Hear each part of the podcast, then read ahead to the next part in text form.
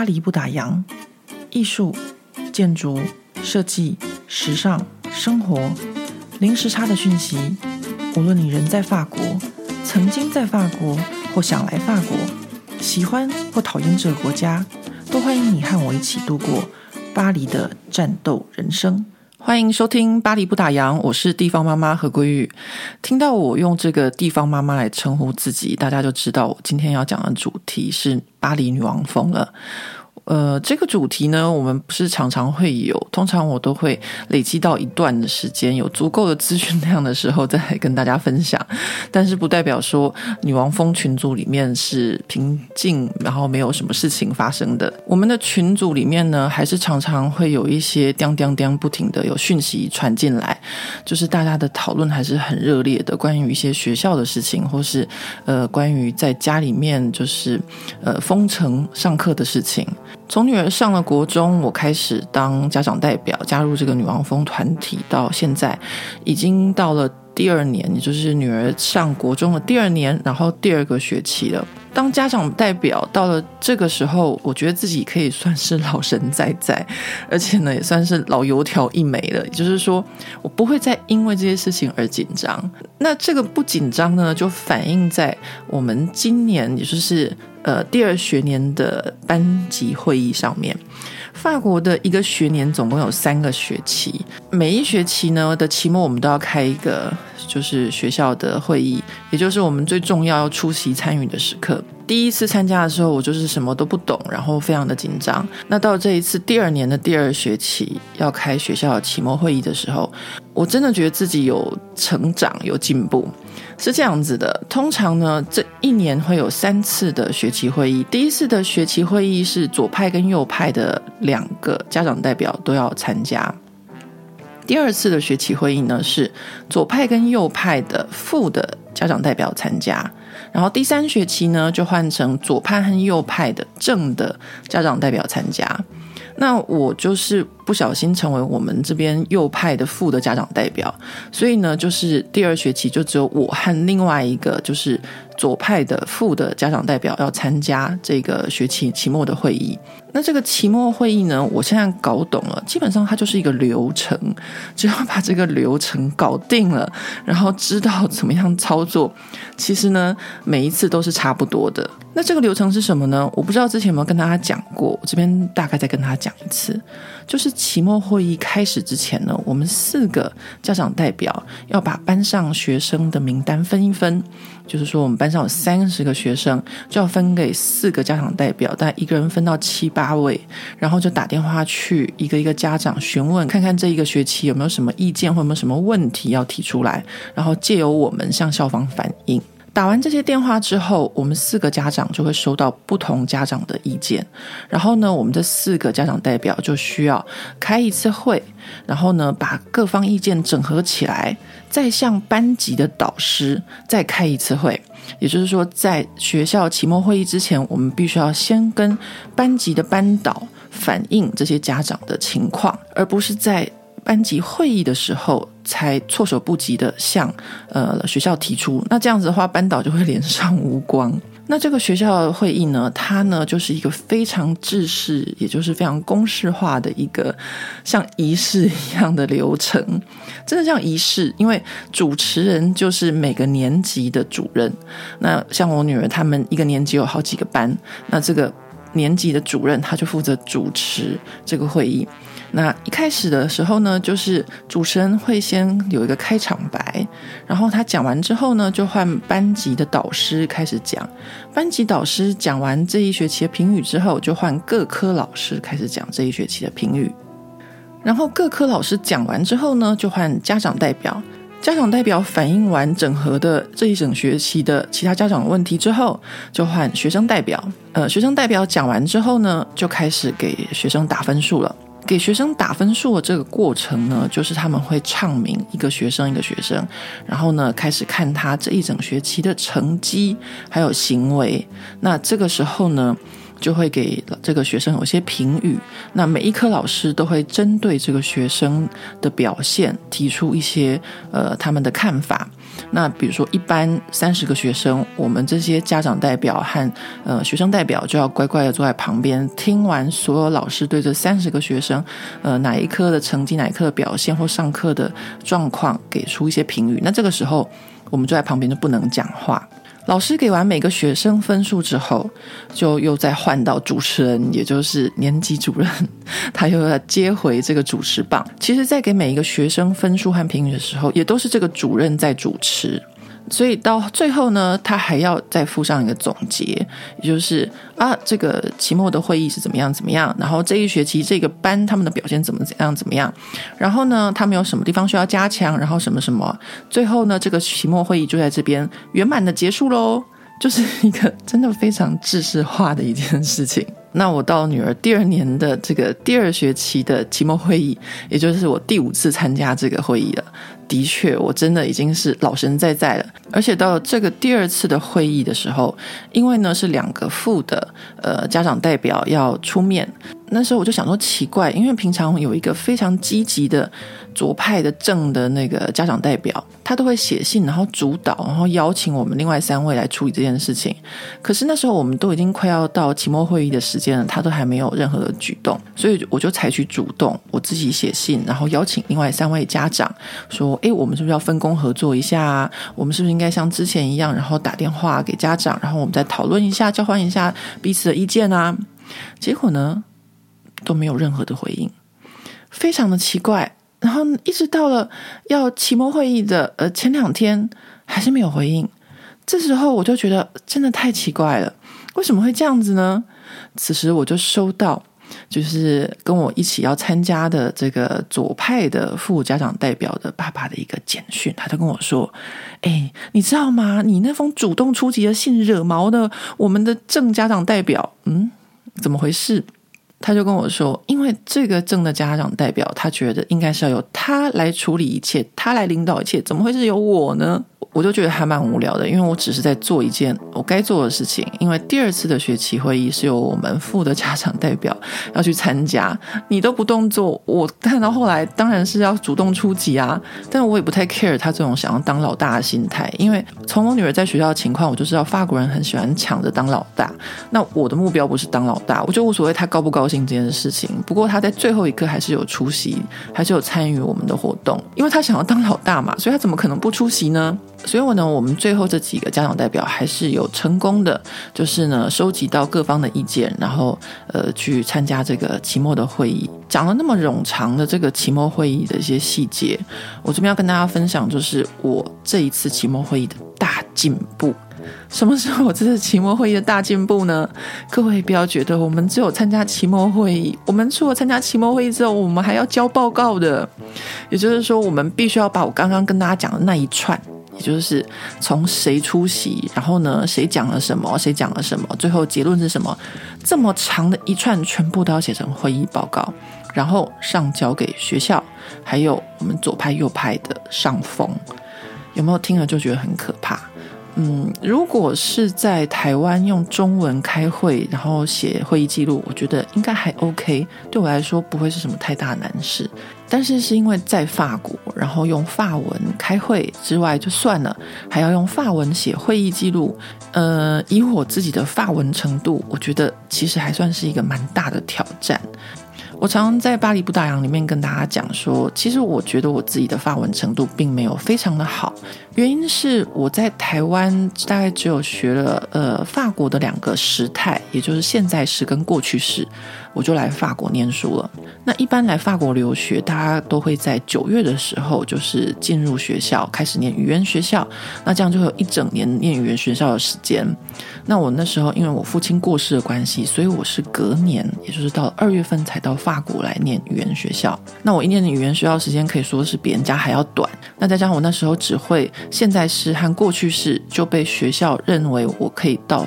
就是三级的程度，那时候总共有分成五级还是六级吧？一般人都从第一级开始学起，从基础开始打。那我只是因为过去式和现在是学过，那我学过就不会错嘛。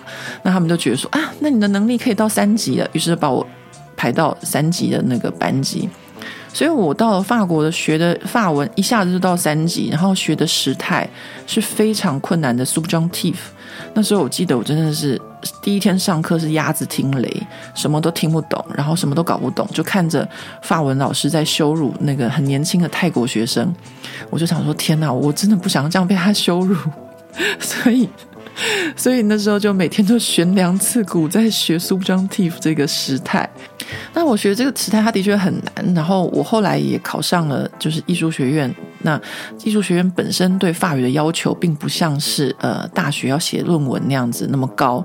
所以我的法语就一直是在每天每天一直在学的情况。我一直觉得我自己的法文不是很好，所以我一直每天都在学习。就算到现在的每一天，我都还是会用我的手机查字典，就是会对所有不认识的单字、所有不认识的呃表达。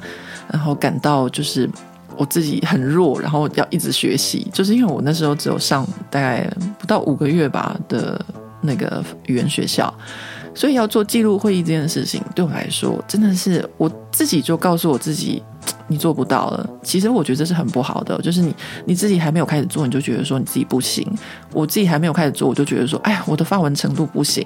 但其实什么事情都是要去做了才会知道自己可不可以。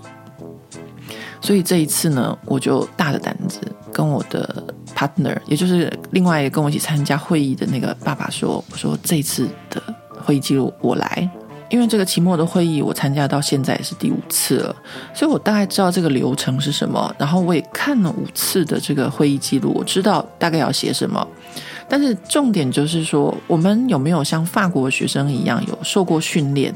法国学生他们从小因为课本是学校的，你不能带回家，所以学生都学着要自己会做笔记。那做笔记这是一个训练，也就是学会你要重点整理，不废话。有时可能老师噼啪讲一堆，但是你要很快的抓出 keyword 和他讲的意思的精髓是什么。那我在这两年的家长代表的会议中，我也学会了这件事情，也就是。上面老师讲了很多的废话，但是你只要记住 keyword 就好了。所以我大概就这样子，嗯，也算是自己有提升到，有训练到，跟着女儿一起成长，我就成功的做成了这一次的会议记录了，帮自己鼓掌。啊，可惜没有罐头音乐，大家自己想象一下。OK，那我这样子投资在呃这个会议记录上面呢，他帮我获得了什么？其实我觉得。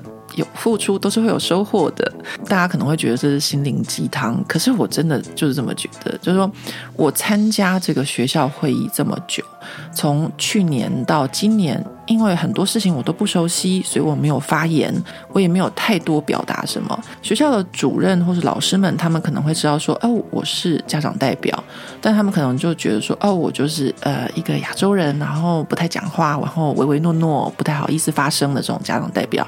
但是呢，当我自己主动出击，把我写的这个会议记录交出去给学校的主任和老师们的时候，人家就知道你的存在了。于是我就收到了学校主任他非常正面的一个回应。那这就是我觉得我的付出和我的收获。那当然，我的付出和我的收获也不是只有在这个部分。每一次的学习会议之后呢，我们的女王蜂都还要再开一次群组的会议。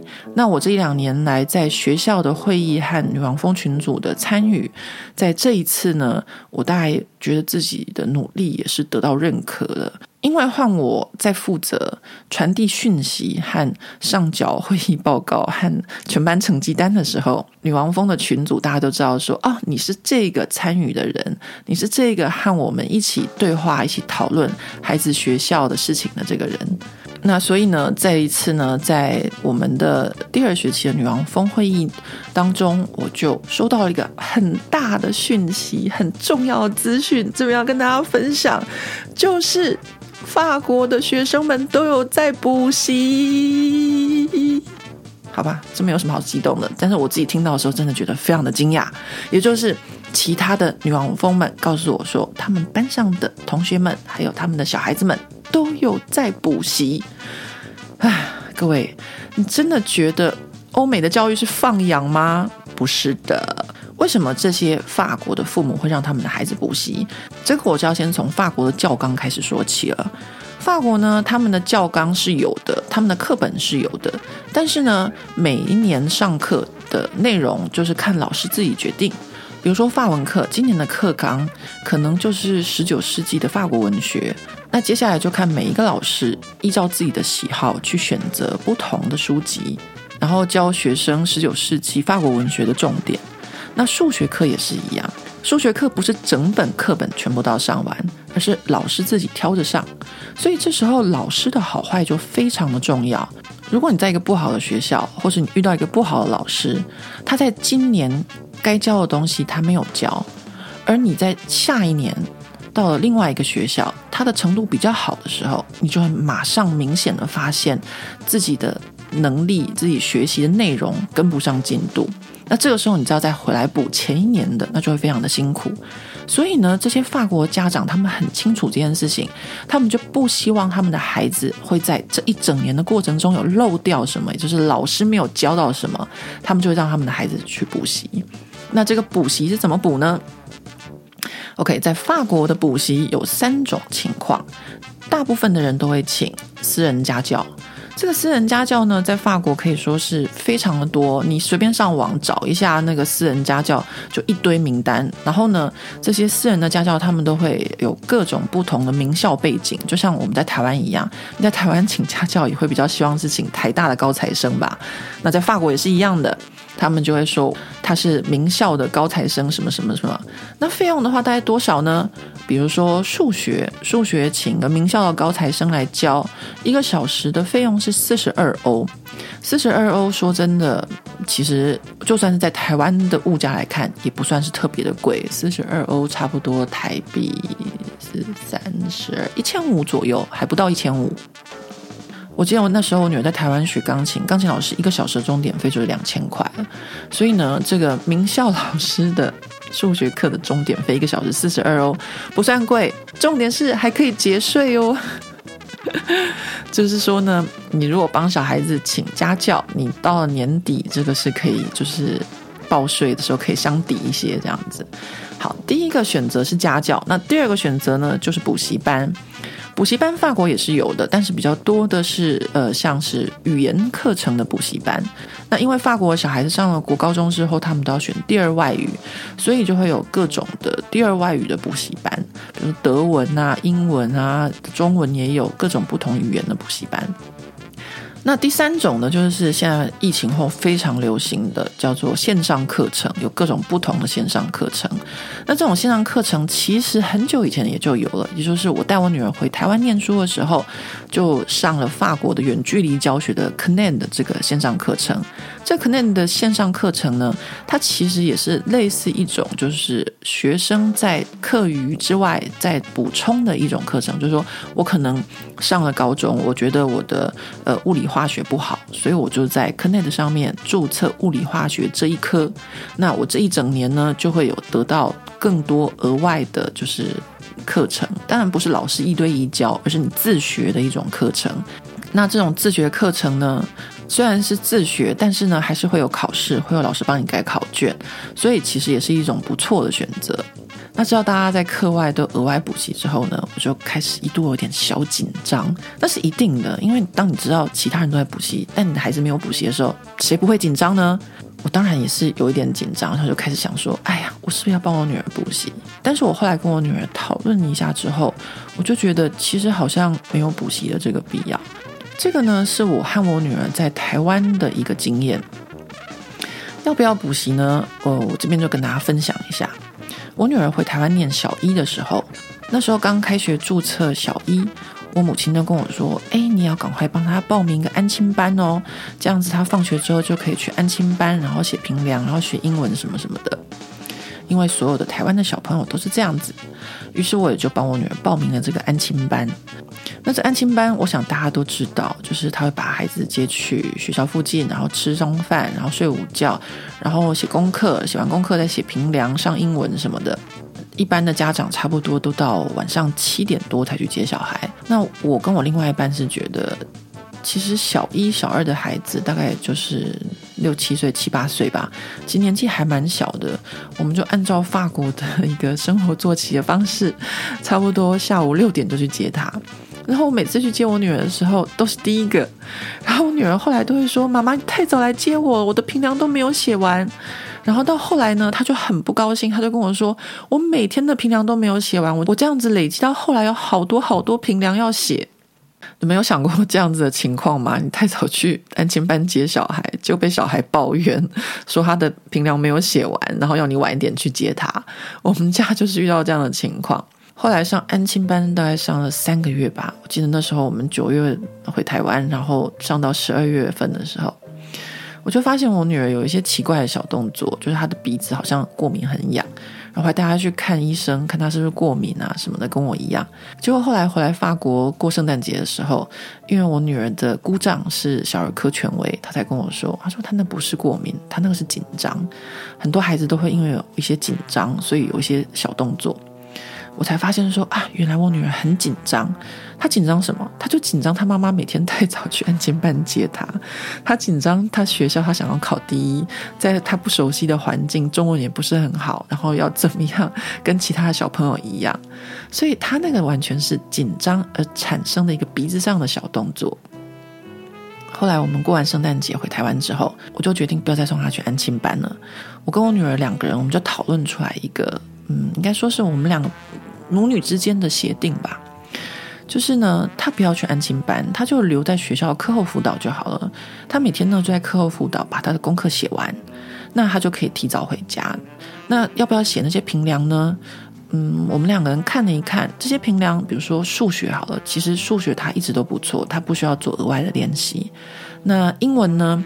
其实说真的，法国人他们再怎么样也是就是。